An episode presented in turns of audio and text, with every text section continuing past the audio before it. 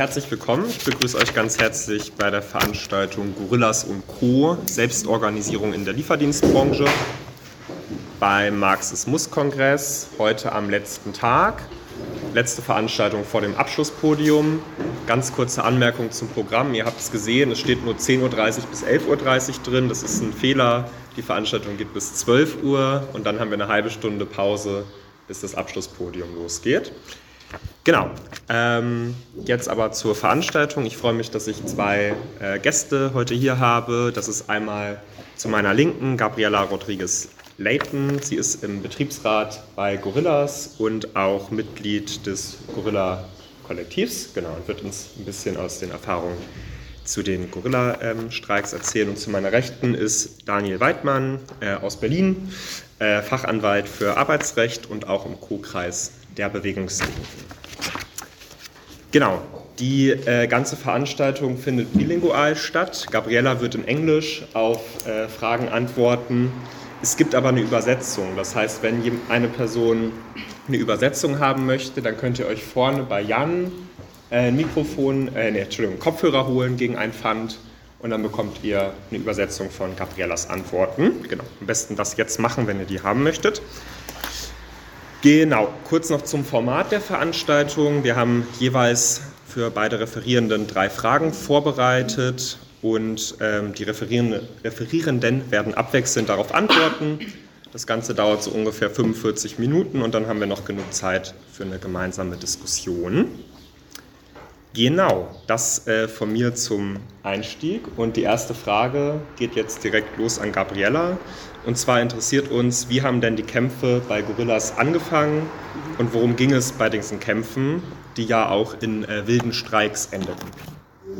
Um, yeah, hi, hello, um, I'm Gabriela, and um, yeah, I, uh, I joined uh, as, a, as a writer um, in February 2021 um, in Gorillas. Um, and this is exactly when all the problems and the starting of the unionizing or unionization started. Um, we uh, basically there were several things that were kind of wrong with the company uh, since the very beginning, since their initiation. Um, and for most of the workers, and for me personally as well, it took me to two to three months to realize uh, what it was actually wrong. and um, there's a list of them, and I will name them now. There were always been late or incomplete payments. Uh, workers don't get full pay for their working hours. There is even missing tips. Uh, as a writer, you get tips by delivering orders, so there was also that. There was mostly at the beginning, but sometimes it's still happening. There is violation of the labor law. Um, uh, among like uh, talking about the, the time between the shifts, uh, the resting periods, and scheduling in general. Um, there was obviously, and there's been lack of maintenance on the equipment uh, that we use the bikes, the clothes, the helmets. Um, there's also the carrying the heavy loads of uh, wage, of groceries in your back, literally in your back. Um, and also, obviously, there's the trustless behavior of the management of not really willing to um, solve the issues that workers come up with. Um, so this as a growth mode, and then obviously um, workers at Gorillas until December last year were paid only 10.50 per hour, which is barely the minimum wage, and um, most of them will have a 12-year contract, uh, limited contract, and a six-month probation period, which is really, really restricted. Um, and as a response to all of these issues, um, and also connected to in February 2021, there was a big storm, and uh, riders were encouraged, were, were told to keep working during the storm without having the proper equipment. So basically, it's always started there. Uh, there was a uh, yeah, workers got together and started organizing and said, "Hey, this is this is not wrong. Is not right um, we need to do something. So there was a first attempt of work stoppage or Zurückbehaltungsrecht, but without we didn't really knowing what it was, obviously. Um, so yeah, that would be like the beginning of the Gorillas Workers Collective, basically. Um, a lot of bad working conditions and uh, agitated workers. Um, yeah. So towards the wildcat strikes, so yeah, it all started in February more or less. Um, the beginning of the collective wrote a petition letter with the points that I mentioned before, summarized obviously. Um, and, uh, and yeah, uh, so to make it maybe more clear, I will address some events chronologically. So in January 18th, this petition letter was sent. Uh, management replied uh, late February, so after a month, saying, yes, of course, we are working on these issues, whatever, whatever. Um, and then it took, as I said, a few couple of months to actually agitate our workers and say, or our workers, like our colleagues, and say, hey, well, uh, we need to do something. So there was this issue with a colleague, a writer, that basically got fired without any warnings, without a Kündigung. Um, there was uh, no no previous, um, um, I don't know, like what we say, why, why to terminate him. And uh, there was a really rapid response, and this was the first main wildcat strike that we can call it like that. Um, and uh, it was mainly in Prenzlauer and uh, it was in two warehouses. So the idea was to make a blockade to stop operations in the place where, where uh, well, where the worker was his, his job place. Um, so yeah, that was like uh, the initiation, and then throughout June and July last year, there was several strikes, but mainly it was because around 250 workers from all over Berlin claimed that uh, there were payment issues. They were missing money in their salaries, in their tips, so on and so forth. So um, then the Gorillas Workers Collective organized a big, um, massive um, protest outside the uh, headquarters where the main uh, CEOs and managers are. And uh, yeah, that got a lot of coverage uh, in the media, and it's basically how kind of like, yeah, it got all um, where you probably all know about gorillas. so yeah, more or less. Okay, vielen Dank, ähm, Gabriela. Ähm, dann würde ich jetzt Daniel mit ins Boot holen. Und ähm, genau, die Frage, die wir für dich vorbereitet haben, ist erstmal, was ist eigentlich ein wilder Streik? Kannst du dazu was sagen? Und also, warum ist der eigentlich verboten? Ich hatte davon mal gehört. genau. Ja, also wilder Streik, Wildcat-Streik ähm, ist ähm, die Bezeichnung für Streiks, die nicht gewerkschaftlich organisiert sind. Das ist erstmal so banal. Und in den meisten anderen äh, Ländern in äh, Süd- und Westeuropa auch äh, relativ unproblematisch, ist in jedem Land ein bisschen anders. Ähm, man könnte auch in Deutschland eigentlich die Achsel zucken und sagen, naja gut, äh, wenn es weiter nichts ist, dann lässt sich das ja lösen, indem man Streiks immer gewerkschaftlich organisiert. Ähm, daran soll es nicht scheitern. Dann haben wir eben unsere Gewerkschaft, die das für uns tut. Das Problem ist äh, eben dann aber dort äh, zu verorten. Es ist in Deutschland keineswegs äh, einfach, eine Gewerkschaft zu sein. Die Anforderungen an eine Gewerkschaft sind ähm, aus der gerichtlichen Perspektive extrem hoch. Und da liegt eigentlich der Hund begraben. Also diese, dieses äh, Dogma, Streiks müssen gewerkschaftlich organisiert sein, ist eigentlich nur ein vorgelagertes Problem für das Problem, dass die deutschen Arbeitsgerichte und auch das Bundesverfassungsgericht, was ja letztinstanzlich über die Wahrnehmung von Grundrechten entscheidet und gewerkschaftliche Organisierung und äh, gewerkschaftliche Aktivitäten sind ja im Grundgesetz geschützt, Artikel 9 Absatz 3. Diese Rechtsprechung, die sich da etabliert hat seit den 50ern, ist nicht nur streng, was Streiks betrifft, sondern auch was den Gewerkschaftsbegriff Begriff insgesamt betrifft. Das ist so ein bisschen so eine Katze, die sich selbst in den Schwanz beißt, um beim Wildcat-Bild zu bleiben, weil ähm, man eine gewisse, die Gerichte nennen das soziale Mächtigkeit, bereits präsentieren muss, können muss, um als Gewerkschaft akzeptiert zu werden. Es ist noch ein bisschen feingliedriger, aber ich erspare euch die juristischen Details. Das Hauptproblem ist im Kern das. Wenn du dich als Gewerkschaft gerierst und vor Gericht deswegen erscheinst, wird das Gericht dich fragen, naja, dann zeig mal, was du auf dem Kasten hast was du an den Füßen hast, deine Organisationsmacht, deine wirtschaftliche Macht, aber vor allem auch deine Fähigkeit, Arbeitskämpfe zu führen und zu gewinnen. Das ist nicht in Gänze unprogressiv, die hat sogar einige ganz interessante Aspekte, die ist in Teilen sogar eindeutig beeinflusst von linkssozialdemokratischen Ideen der 50er Jahre, diese Definition von Gewerkschaften. Also gerade, dass so auf Organisationsmacht abgestellt wird und nicht zum Beispiel auf ein staatliches Anerkennungsverfahren. Das wäre ja eine alternative Herangehensweise, die man sich auch juristisch vorstellen hätte können.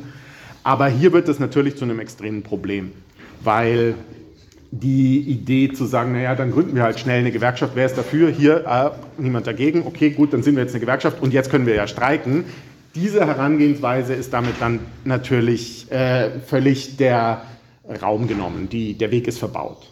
Das heißt, äh, wenn gestreikt wird, ist der normale Weg des Gerichts zu sagen, na gut, wer hat denn zu dem Streik aufgerufen? Da gibt es ja nicht so viele mögliche Akteure in Deutschland. Es sind im Kern die DGB-Gewerkschaften plus noch zwei, drei größere oder vier, fünf größere andere Verbände, die nicht im DGB organisiert sind, also die Gewerkschaft der Lokführer, die Ärztegewerkschaft, die ähm, Pilotengewerkschaft und die äh, was war noch, UFO hier die Kabinen, Kabinengewerkschaft in Konkurrenz zu Verdi. Viel mehr gibt es nicht in Deutschland. Ja, die FAU ist gerade so, ich würde sagen, auf der Kippe. Die könnte sich in diese Richtung entwickeln, wenn sie wollte. Da sind die noch sehr zögerlich, habe ich den Eindruck. Aber ähm, das ist jetzt nichts, was ähm, ein für alle Mal festgelegt ist. Sowas kann sich entwickeln. Man kann eine Gewerkschaft werden. Ja. Wenn du eine Gewerkschaft bist, musst du dann natürlich noch deine eigenen demokratischen äh, Prozesse beachten. Also eine Gewerkschaftssatzung muss vorschreiben, wie eine Gewerkschaft zum Streik aufruft. Da sind die Gewerkschaftssatzungen aber sehr unterschiedlich und das dürfen sie auch sein. Es gibt demokratischere Gewerkschaften, Verdi zum Beispiel, und sehr archaische Gewerkschaftssatzungen wie die der IG Metall, ähm, die ist so Räteprinzipmäßig noch organisiert, äh, eher als die Verdi. Ähm, Beides ist aber akzeptiert. Nur wenn du das nicht vorweisen kannst, dann ist man gleich in einem Bereich, wo das Arbeitsgericht klassisch sagen würde, naja gut, dann ist das ein illegaler Streik und dann interessiert mich der ganze Rest auch nicht mehr. Dann schalte ich jetzt an der Stelle ab. Ich, den Rest brauche ich mir gar nicht mehr anhören, beziehungsweise lesen. Es wird ja in der Regel alles schriftlich vorbereitet, wenn so eine gerichtliche Auseinandersetzung kommt. Was ist der Hintergrund für so eine konservative Rechtsprechung? Ich würde auch sagen mehrererlei. Also die, wenn man sich die Entscheidungen anschaut, die diese Wildcat-Streik-Rechtsprechung geprägt haben in den 50er und frühen 60er Jahren, dann spricht aus jeder Zeile so eine Angst vor dem Mob. Also die junge Bundesrepublik, die sich fürchtet vor der Spontaneität der Arbeiterinnenklasse. Das ist sicher das dominierende Moment in diesen Entscheidungen, zu sagen, das geht nicht, dass jeder streikt, weil sonst haben wir ständig Streiks. Das äh, würde dem, äh, der, der, den, also dem, so the, the rule of the mob, würden die US-Amerikaner sagen, Tür und Tor öffnen, wenn man hier äh, zulassen würde, dass die einfach so streiken. Wir müssen schon irgendwie Namen und Adressen von denen haben, die zum Streiken aufrufen. Das muss seine Ordnung haben, sonst äh, wird sich das hier, äh, dann, sonst wird das total eskalieren. Das ist sicher die Hauptmotivation. Es spielen aber natürlich auch historische Aspekte eine Rolle, die ja in der Bundesrepublik äh, insbesondere damals, aber auch bis heute gerne ausgeblendet äh, werden nämlich natürlich die postfaschistische Kontinuität der jungen Bundesrepublik, insbesondere wenn man sich anschaut, wer diese Rechtsprechung geprägt hat, wer diese Richterpositionen besetzt hat in den ersten Jahren der Bundesrepublik. In letzter Zeit ist da viel Aufklärungsarbeit geleistet worden. Da gibt es ein schönes Feature im Deutschlandfunk zum Beispiel, das findet ihr im Internet über den Herrn äh, Nipperdey, den ersten Präsidenten des Bundesarbeitsgerichts, der diese Rechtsprechung maßgeblich mitgestaltet hat. Dieser Mann war zwar jetzt keiner der Blutrichter im NS, an dessen Händen nachweislich Blut klebt, solche hat es ja auch gegeben nach dem Krieg, die noch in Amt und Würden sein konnten, aber immerhin ein hochrangiger NS-Rechtswissenschaftler, Wissenschaftler in Anführungsstrichen an dieser Stelle. Ja, das heißt, da ist natürlich auch eine unheilvolle postfaschistische Kontinuität am Werk gewesen und die wirkt bis heute weiter. Und der dritte Punkt ist eigentlich der heikelste, und der, der noch am wenigsten besprochen wurde, in dem Deutschlandfunkbericht klingt es zum Beispiel an einer Stelle kurz an. Ähm, da fände ich es auch interessant, wenn man dazu mal die äh, geschichtswissenschaftlich äh, aktiven Genossinnen und Genossen bemühen würde, weil ich glaube schon, dass das auch ein Teil des, der Bildung des großen fordistischen Kompromisses ist. Also die junge Bundesrepublik, die schon in den 50ern diesen Weg eingeschlagen hat, zu sagen, wir machen den großen Ausgleich zwischen Gewerkschaften, Arbeitgeberverbänden äh, und die große Einbindung der Arbeiterinnenklasse in unser fordistisches Projekt. Da gab es allseits interessierte Teilnehmer. Ne? Auch in den Gewerkschaften gab es immer großes Interesse an so einer Rechtsprechung zu sagen, ach, das ist ja schön, wenn nur noch wir zum Streik aufrufen dürfen, da haben wir ja ein gewisses Privileg von. Ne? Das ist natürlich alles sehr gebrochen und sehr ähm, umkämpft. Ne? Also das ist nichts, was man jetzt so monokausal äh, oder auch mit diesen drei von mir jetzt genannten Aspekten äh, herleiten kann. Aber ich glaube, das sind drei sehr wichtige äh, ja, genetische Faktoren für diese, für diese Rechtsprechung, die wir bis heute haben. Warum die bis heute so geblieben ist, sage ich nochmal später. Das passt besser in eine, in eine andere Frage, die wir vorbereitet haben. Soweit erstmal. Super, vielen Dank. Dann geht es äh, wieder rüber mhm. zu Gabriela und auch äh, zurück zum äh, wieder in den Betrieb. Genau, uns interessiert nämlich ähm, mehrere Sachen und zwar einmal, wie wurden bei euch die Streiks eigentlich organisiert? Was waren Herausforderungen, auf die ihr getroffen seid in der Arbeit, vor allem auch mit Gewerkschaften mhm. oder auch dann quasi in der Gründung des Betriebsrats? Mhm. Und wie habt ihr die Belegschaft äh, erreicht und was waren da quasi die Herausforderungen, dass ihr quasi auch mit in den Streik kommt? Belegschaft. And the, the workers. Yeah, oh, okay, the workforce. Yeah, yeah the workforce, yeah. Perfect. Right, yeah. Um, um, so yeah, as in, um, organization itself, I mentioned a little bit before, it's really important to have an agitation motive uh, to get workers together. And, um, and I said, like, we have been having throughout all the time that the company's been there, payment issues is something that it's what you work for. so basically, it's a really strong motive to say, okay, well, let's get together and, and do something about it. Um, so I would say that as a main thing to organize the strike, a, a proper agitation motive, and then uh, building up the pressure. Um, we, since the very beginning, I don't know if you know, but we had a Twitter account uh, with a lot of followers, which really helped facilitate the process of spreading the word to, to let other people know that what was happening in the company and to the workers and also connected to that, yeah, social media. So an Instagram account uh, that really also helped uh, to visualize the problems throughout Berlin because we were so spread. Uh, it was really easier to, uh, to, just people sending messages. Hey, I'm missing 300 euros, 500 euros. Uh, it was easier to connect like that. Um, and then we got a lot of help from the press. Actually, it's it, I think it's a very important role to, to, to build up the pressure to put the company in a really um, tough position to say, hey, we need to reply to this, otherwise they are uh, really getting a bad image, and they're really worried about that, of course. And uh, last but not least, uh, we also had uh, some help from politicians. Uh, Die Linke and uh, Die Grüne Party came to some of the protests to show support, and this also, I think, um, throughout until today, it really helped to, to build up this pressure and, and to, yeah, to not say uh, they give a bad image to the, to the company, but they basically create it on their own. Um, so yeah, that's uh, more or less how it was built up. Um, then, if there is, uh, if there has been any challenges to, to, to work with the unions, yes, of course there have there have been.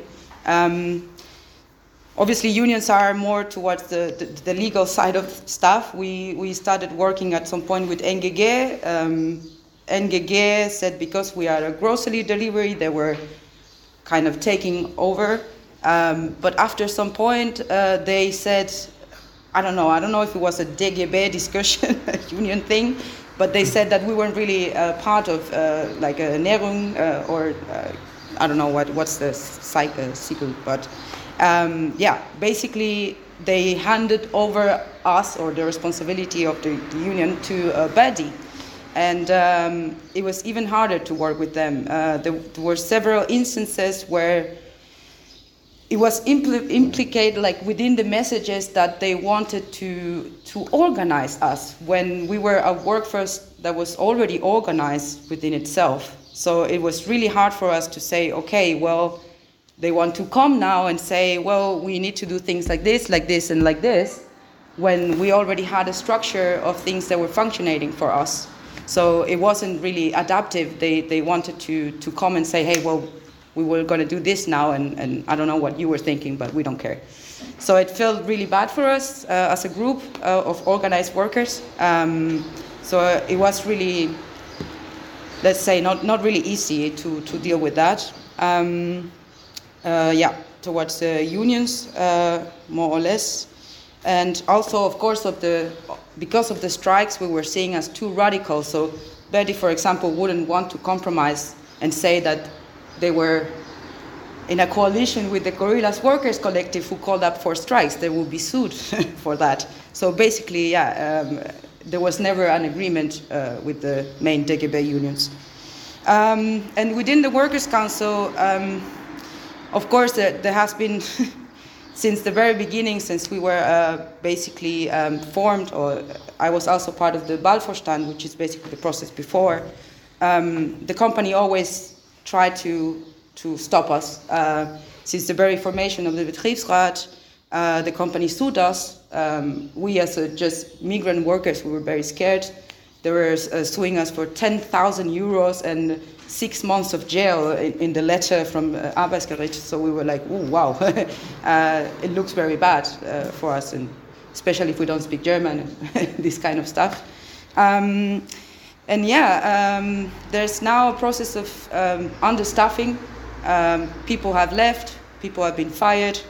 Even, even from the Workers' Council, they managed to fire people from the Workers' Council. Um, people got reinstated after a couple of months of uh, law and, uh, I mean, well, um, sorry, uh, uh the going to, to the, thank you, to the court. Um, so yeah, it's, it's been really hard process and it, it feels like uh, we were trying to, to do the legal way uh, with the Betriebsrat, but it's been stopped over and over and over again. So yeah, it's, it's been really hard basically. Vielen Dank, Gabriela. Ähm, genau, Daniel, für dich haben wir noch eine Frage und zwar zu den neuesten Entwicklungen, gerade quasi auf der Ebene von den Gerichtsentscheidungen, die anstanden. Genau, kannst du dazu was sagen? Ja, also Juristisch ist ja einiges passiert seit den äh, Wildcat-Strikes letzten Sommer. Das Unternehmen hat ja eine Weile zugesehen und abgewartet, wie es sich am besten verhalten sollte und ist dann erst im Spätsommer oder frühen Herbst äh, in die juristische Offensive gegangen und hat Kündigungen ausgesprochen. Ähm, offenbar war da irgendwie ein Punkt erreicht, wo die nicht mehr zusehen wollten oder konnten und haben diese Kündigungen auch im Kern mit der Streikteilnahme begründet. Und ähm, das ist jetzt nichts besonders Überraschendes und äh, die ersten äh, Gerichtsentscheidungen sind auch wenig überraschend zugunsten der Firma ausgegangen in erster Instanz. Das war äh, insoweit noch ein bisschen ärgerlich, als dass das bei einem besonders konservativen Richter am Arbeitsgericht Berlin gelandet ist, der da auch eine Riesenwelle draus gemacht hat und sich auch so ein bisschen versucht hat, noch als harter Hund zu profilieren. Aber gut, ich sag mal, das war so ein bisschen absehbar und auch so ein bisschen egal, weil es halt auch nur die erste Instanz ist am Arbeitsgericht Berlin. Niemand hat damit gerechnet, dass man irgendwie eine erste Instanz gewinnt. Umso überraschender war, dass genau das dann aber drei Wochen später passiert ist. An einer anderen Kammer, also so ein Arbeitsgericht, hat wie alle anderen größeren Gerichte, also Gerichte in größeren Städten, mehrere Kammern. Das heißt, da sitzen unterschiedliche hauptberufliche Richterinnen und Richter in den einzelnen Kammern als Berufsrichter und die werden immer ergänzt durch zwei Ehrenamtliche. Also nicht Schöffen, wie man das im Gerichtsverfahren am Amtsgericht Landgericht kennt, sondern ähm, von Gewerkschaften und Arbeitgeberverbänden vorgeschlagene ERIs, sagt man manchmal, also ehrenamtliche Richterinnen und Richter die zu dritt dann eine Entscheidung treffen nach der Verhandlung. Und diese andere Kammer hat überraschend entschieden, nö, wieso, das sehen wir nicht, dass diese Kündigung wegen dem wilden Streik, wegen der Streikteilnahme gerechtfertigt ist. Und das ist schon auf jeden Fall ein Hammer.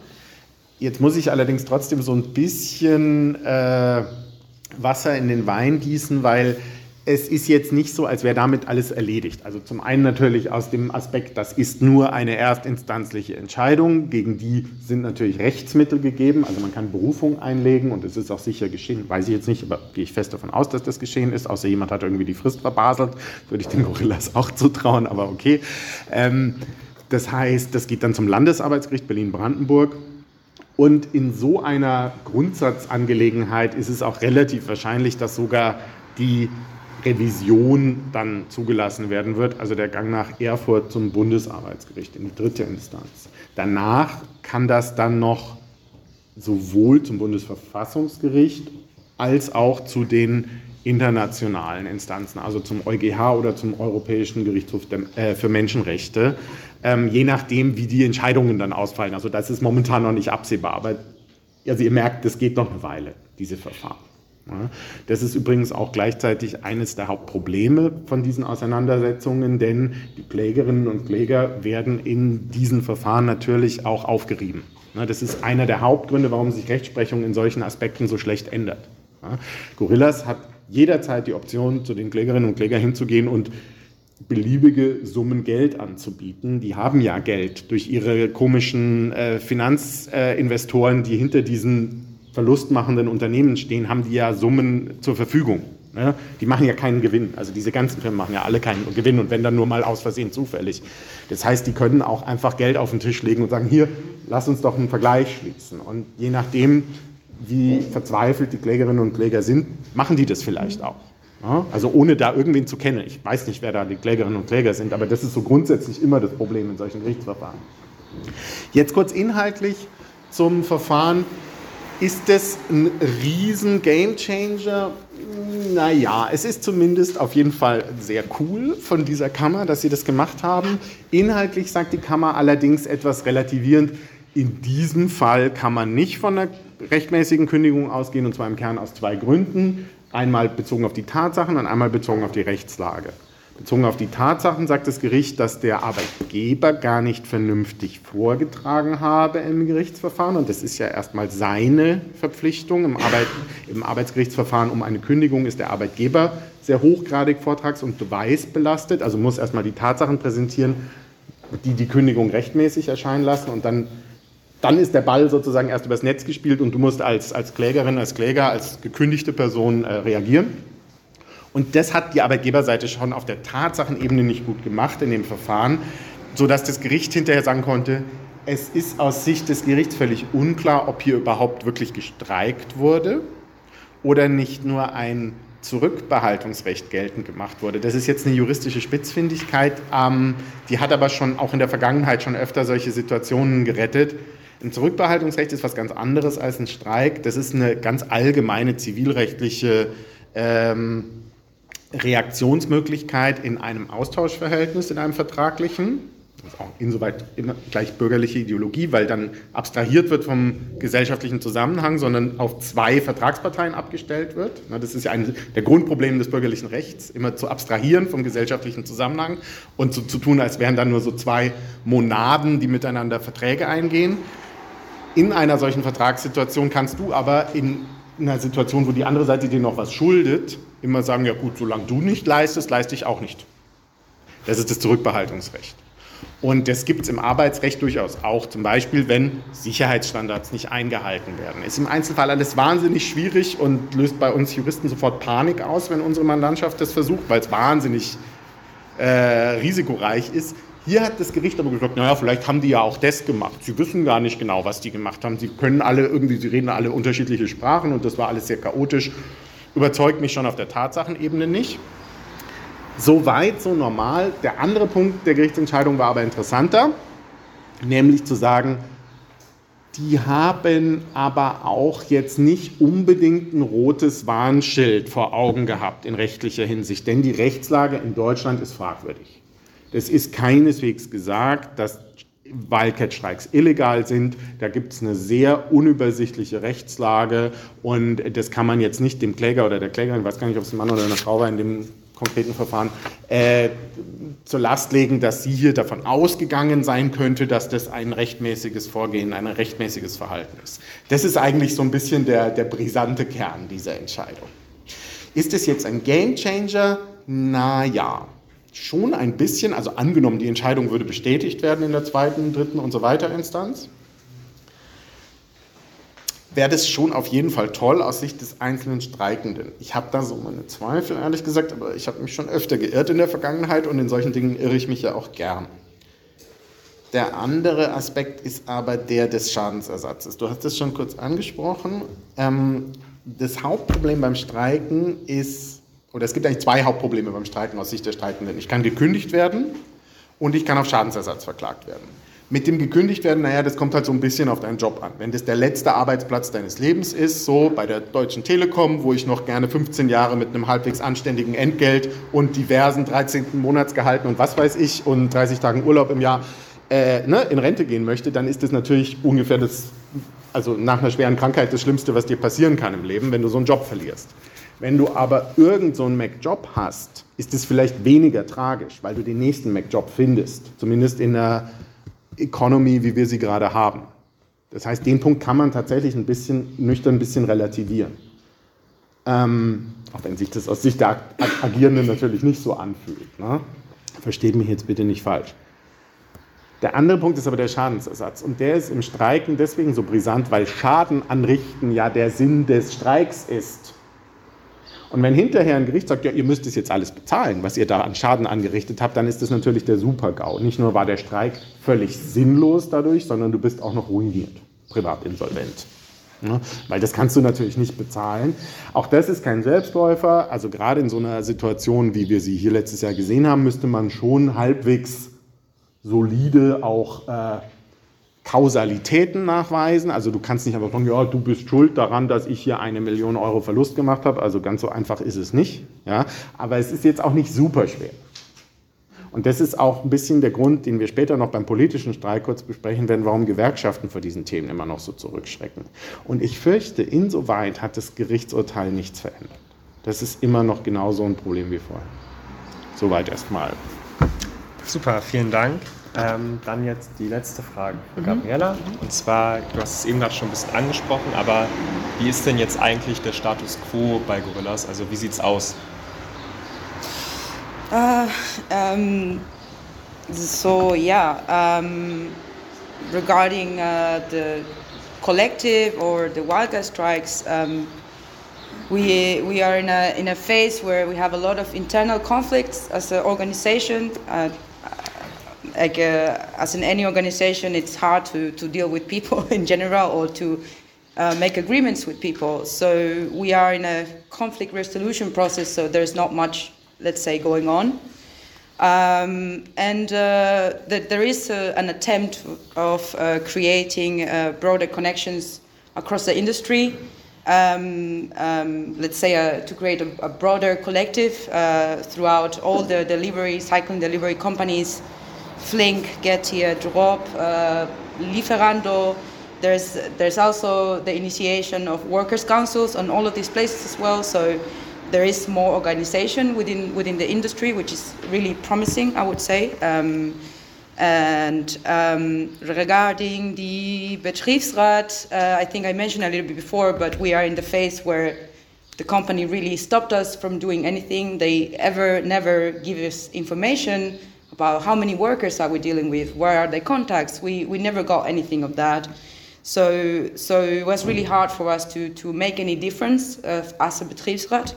Um, so yeah, um, as I mentioned, also the company contesting our very existence since the, since we were elected is also still an ongoing process, and we still have our court date by the end of uh, August. Um, and yeah, and um, as a more I don't know, like the, the, the way that we found to, um, we made a, a campaign. Um, it's called Sue Your Boss, and we're basically suing the company for money. Uh, we are uh, encouraging workers to go on their own to, to the court and present their own uh, lawsuits uh, after assertion of claims or missing money to, to the employer. So I think we are in a process where, where we want to uh, demand things from the company uh, in, in the legal way, but also relying on the on the um, jurisdictional system. It's a bit complicated because it takes a lot of time. And um, the question that I forgot before and how to reach the workforce obviously it's a bit complicated because contracts are limited, probation periods are really, really long, uh, workforce is basically disposable, they're changing every couple of months. Um, so it's it's yeah, and mainly uh, they're they're migrants, of course. You, you, know, they're mainly like I don't know students and and people with uh, this working holiday visas. So it also makes it really really hard to reach them um, in a more like a combative way and say, hey, this is your rights. You need to know them. Uh, so yeah, uh, it's it's been a, a really long and ongoing fight. but yeah. Okay. Ähm, vielen lieben Dank. Gerne. Ähm, genau, du hast eben gerade schon kurz angeteasert. Ähm, wir kommen jetzt noch zu der Frage, wie es denn grundsätzlich weitergehen kann mit politischen Streiks oder auch wilden Streiks in Deutschland. Ja, also da würde ich aus also dem Munde eines Rechtsanwalts vielleicht etwas überraschend sagen, ich glaube nicht, dass das Juristische dabei so wahnsinnig wichtig ist. Aus mehreren Gründen. Ähm, das betrifft erstmal die Wildcat-Streiks. Ich würde dann aber noch gerne zwei Sätze zum politischen Streik auch verlieren. Ähm, Wildcat-Streiks passieren, weil sie gemacht werden. Und ob sie gelingen oder nicht, ist eine Frage des Faktischen.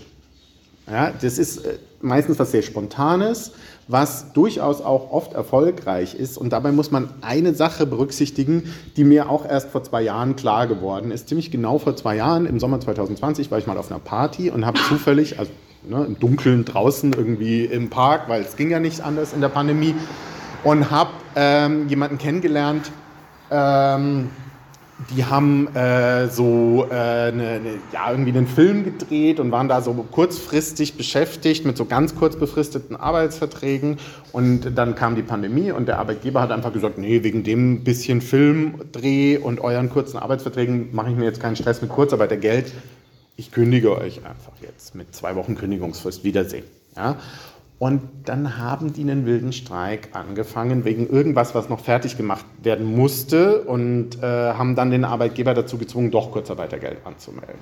Und das habe ich halt in diesem Gespräch ähm, rausgehört und dachte mir gleich, oh Gott, das ist ja wahnsinnig interessant. Ähm, ich möchte damit unbedingt äh, irgendwie was machen, lass mal ein Interview machen im Express. Ähm, nee, auf keinen Fall, sagen die dann waren dann drei, die, er hat noch so zwei von ihren Freunden dazu gerufen, die auch auf der Party waren, die auch an dem Streik beteiligt waren. Und alle drei unisono, nee, auf keinen Fall. Da sage ich so, ach so, ja, nee, also natürlich anonym, ist ja klar, ja, wir machen da ein anonymes Interview draus. Nee, trotzdem nicht, sagen die. Wieso denn nicht? Weil der Streik vorbei ist, sagen die. Also jetzt alles in meinen Worten abgekürzt, ja, und wir haben ihn gewonnen. Und wir werden das Thema jetzt nicht nochmal aufreißen wir werden das jetzt nicht unserem Arbeitgeber nochmal so unter die Nase reiben, dass wir den Konflikt gewonnen haben und er ihn verloren hat. Nee, das ist alles so, wie es sein soll aus unserer Sicht und damit ist die Sache auch erledigt. Wir reden da nicht mehr drüber. Also mit dir gern, aber nicht irgendwo in der Zeitung. Sag ich so, ja, wer liest schon Express? Aber okay, das war dann vielleicht nicht mehr zielführend. Ja? Ähm, versteht ihr, worauf ich hinaus will? Ich glaube, es passieren viel mehr wilde Streiks, als wir wissen.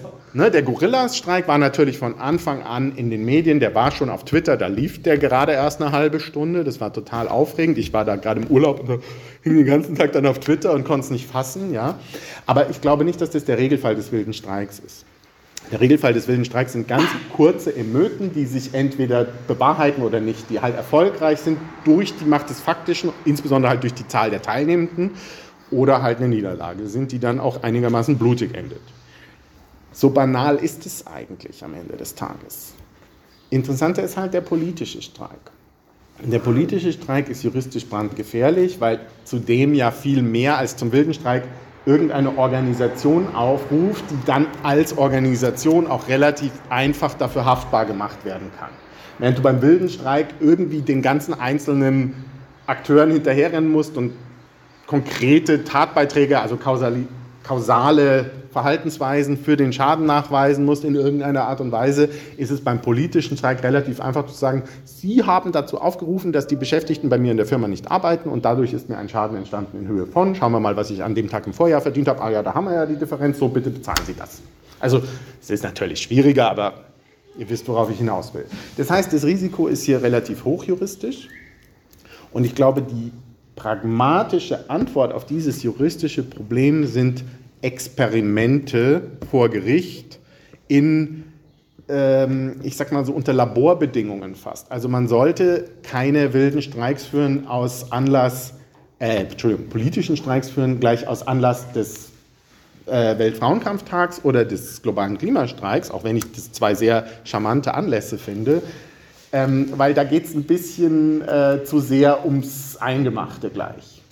Wenn man aber stattdessen einfach mal so ein bisschen mit mittelgroßen Handwerksbetrieben mit 40, 50, 100 Beschäftigten experimentiert und das wirklich isoliert auf einen Streiktag begrenzt, dann hält sich der Schaden so weit in Grenzen, dass auch eine DGB-Gewerkschaft, wenn sie so ein Verfahren verliert oder eine andere Organisation, äh, das vielleicht überleben kann finanziell. Ja, wenn man halt nur über 100.000 Euro streitet oder 400.000 Euro und nicht gleich um 40 Millionen oder so. Versteht ihr? Deswegen würde ich sagen, die juristische Antwort ist so ein bisschen das Experiment. Dieses Verfahren in Bremen vor einem knappen Jahrzehnt äh, hatte sich dafür sehr geeignet. Da hatte die IG Metall sich mit der Arbeitgeberseite auf irgendwas geeinigt, was einem großen Teil der Belegschaft nicht geschmeckt hat. Ich weiß leider jetzt gerade nicht auswendig, was es war. Irgendwie so eine Einführung einer weiteren Lohngruppe oder so, also sehr technisch detailliert. Und das hatte dafür, dazu geführt, dass ein Teil der Nachtschicht die Arbeit spontan niedergelegt hat. Also es war wieder ein wilder Streik. Das ging dann zu Gericht. Da hätte man einiges draus machen können äh, um, um Sachen klarzuziehen. Die hatten auch ein tolles, engagiertes linkes Anwaltsteam, auch hier aus Berlin. Der Bene Hoppmann war da wieder dabei. Das Ganze ist aber wieder im Sand verlaufen, weil der Arbeitgeber irgendwann gemerkt hat, naja, weißt du was, ich nehme die Abmahnungen, die ich deswegen ausgesprochen habe, lieber zurück. Dann hat das Arbeitsgericht in Bremen, Landesarbeitsgericht in Bremen gesagt, ja gut, also dann ist das, die Sache hier mit äh, erledigt. Das heißt, diese, diese Mühlen durch die man da geht, die malen schon so intensiv, dass die auch was zermalen. Also da, man kommt nicht immer zum äh, Ergebnis mit diesen juristischen Verfahren. Da muss man viel Geduld mitnehmen. Und das bringt mich zu meinem letzten Punkt. Was heißt das jetzt eigentlich aus Sicht von linken AktivistInnen, die sich im Bereich Arbeit, Arbeitskämpfe, Gewerkschaften engagieren? Und da würde ich sagen, mein Gott, da kann man auch ein Stück weit die Paragraphen Paragraphen sein lassen. Warum? Weil ich glaube, dass diese Annahme, die ich vorhin erwähnt habe, aus den 50ern, die Angst vor dem Mob, die überhaupt erst zu dieser restriktiven Rechtsprechung geführt hat, eigentlich genauso falsch ist wie die linksradikale Kritik, äh, die man so liest in vielen Publikationen, äh, die Arbeitskämpfe beleuchten, aus der immer wieder so herausscheint, eigentlich sind die Arbeit arbeitenden äh, Massen in Deutschland äh, tagtäglich streikbereit und nur die Gewerkschaften halten sie davon ab. Gibt es ja so durchaus aus ganz verschiedenen Federn, trotzkistische, anarchistische, wie auch immer, äh, sind sich ja so manche radikale Flügel sehr einig, zu sagen, also das ist das Problem. Ne? Die, die, die, die Leute würden ja streiken, aber die, die, die DGB-Gewerkschaften lassen sie nicht. Das ist genau derselbe Fehlschluss. Die Leute sind nicht streikbereit. Und es ist unsere Aufgabe, das zu ändern, aber auf einer viel allgemeineren Ebene. Weil wir diese organisierende Leistung erst einmal erbringen müssen, dass die Menschen irgendwas tun. Das klingt jetzt zu avantgardistisch, aber ich habe einfach auch nicht genug Zeit, um das weiter auszuarbeiten. Aber ihr wisst, glaube ich, jetzt, worauf ich hinaus will. Wenn man sich anschaut, was die Leute am Streiken hindert, dann findet man darauf ganz viele Antworten und Paragraphen sind bestenfalls ein nachgeordneter Aspekt dabei. Der stumme Zwang der Verhältnisse, also der Fakt, dass ich die Arbeit und den Lohn für die Arbeit brauche, um zu überleben, ist sicher der wichtigste Aspekt. Ja? Also Streiken geht an die Substanz. Die Leute haben einfach nicht die Rücklagen. Die einen leben von der Hand in den Mund, die anderen haben irgendeinen depperten Kredit aufgenommen, um sich ein Haus im Sumpf zu kaufen. Niemand kann sich leisten zu streiken. Ja, das ist einfach wahnsinnig schmerzhaft. Jeder Tag Arbeitskampf.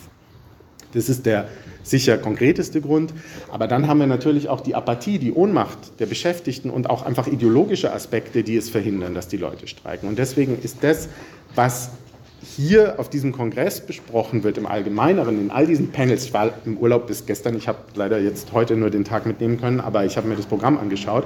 Und auch was sonst so besprochen wird, auf der Streikkonferenz der Rosa Luxemburg und in diesen McAlevey-Videokonferenzseminaren äh, und, und, und, das sind doch eigentlich die viel wichtigeren Aspekte, nämlich wie schaffen wir kollektive Wirkmächtigkeit? Wie schaffen wir es, dass Menschen realisieren, dass sie gemeinsam stark sind? Und wenn das erstmal geleistet ist, dann passiert sehr viel und dagegen können dann Gerichte irgendwann auch nur noch sehr wenig einwenden. weil die Macht des Faktischen irgendwann so groß wird, dass es schon irgendwie auch eine juristische Begründung dafür geben wird, warum das in dem Fall doch okay war. Beziehungsweise Arbeitgeber, die einfach nachgeben und sagen, hey, könnt ihr bitte wieder arbeiten kommen? Insofern würde ich sagen, keine Angst vor den Paragraphen, im Allgemeinen gesprochen. Im Konkreten muss man natürlich taktisch agieren mit dem, klar, aber dafür habt ihr ja auch Juristinnen und Juristen oder könnt euch auch selbst da einlesen. Das ist alles keine Luft- und Raumfahrttechnik, da gibt es wirklich schwierigere Themen. So viel von meiner Seite. Super, vielen lieben Dank äh, euch beiden für den Input.